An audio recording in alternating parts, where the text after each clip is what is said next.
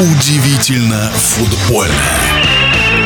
От системы розыгрыша футбольного турнира зависит сюжет, и новая система проведения Кубка России неожиданно оказалась очень любопытной. В эфире футбольный эксперт Александр Ухов. Когда было принято решение о новом регламенте проведения соревнований за Кубок России, Многие отнеслись к этому со скепсисом. Не будем сейчас обсуждать, почему именно такое решение было принято. Всем понятно, что не от РФС зависело решение о неучастии российских футбольных клубов в европейских кубках. Чем-то надо было заменить, и вот формула, которая очень похожа на то, как играет Европейская лига чемпионов, была взята на карандаш и применена при регламенте Кубка России где даже третье место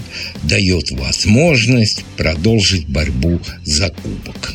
И неожиданным весьма было то, что за победу дается три очка, как и полагается, поражение ноль, а вот то, что матч играется в ничью и нет дополнительного времени, и победители по пенальти получают два, а за поражение получаешь один, это уже из ну, новой формулы проведения российского футбольного кубка. Взято это, по-моему, из КХЛ.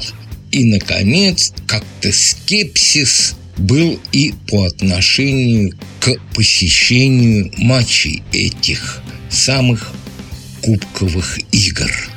Но тут замечательный фан ID сослужил как раз свою положительную службу для болельщиков.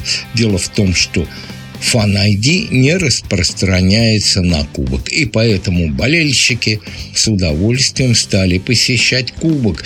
Например, в самый такой, что ни на есть, уже морозный день Екатеринбурге пришло на матч Урал-ЦСКА почти 20 тысяч. Ну, а сами результаты, скажем так, весьма сильно удивили.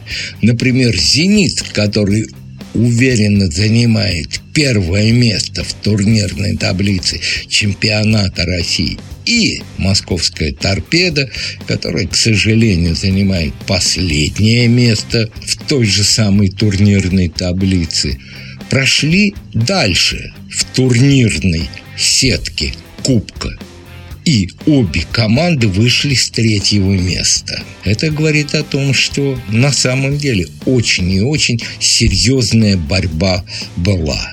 Неудачники, тех, кто не попали дальше в игры Кубка. Сочи, Оренбург, Факел и Химки, в общем-то, не попали по игре. Они были послабее. Ну и нельзя не сказать, конечно, о матче «Зенит-Спартак».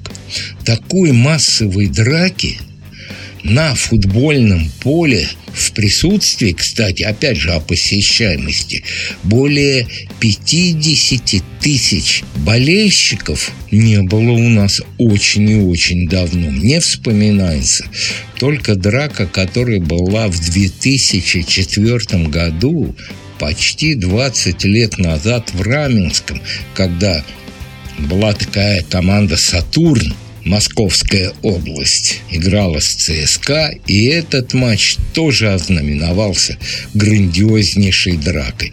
Правда, мне в памяти так вспоминается, что та драка была более массовой, более жесткой. Ни в коем случае не одобряю, но тем не менее хочу сказать, что тоже такая, знаете, перчинка для кубка сыграла, ну, скажем так, интригующую роль. А в принципе, я думаю, вот все в комплексе, о чем я говорил выше, делает наш российский кубок, опять же сейчас, в силу того, как и где могут играть российские клубы, весьма и весьма привлекательным. В нашем эфире был первый вице-президент Федерации спортивных журналистов России Александр Ухов. Удивительно футбольное.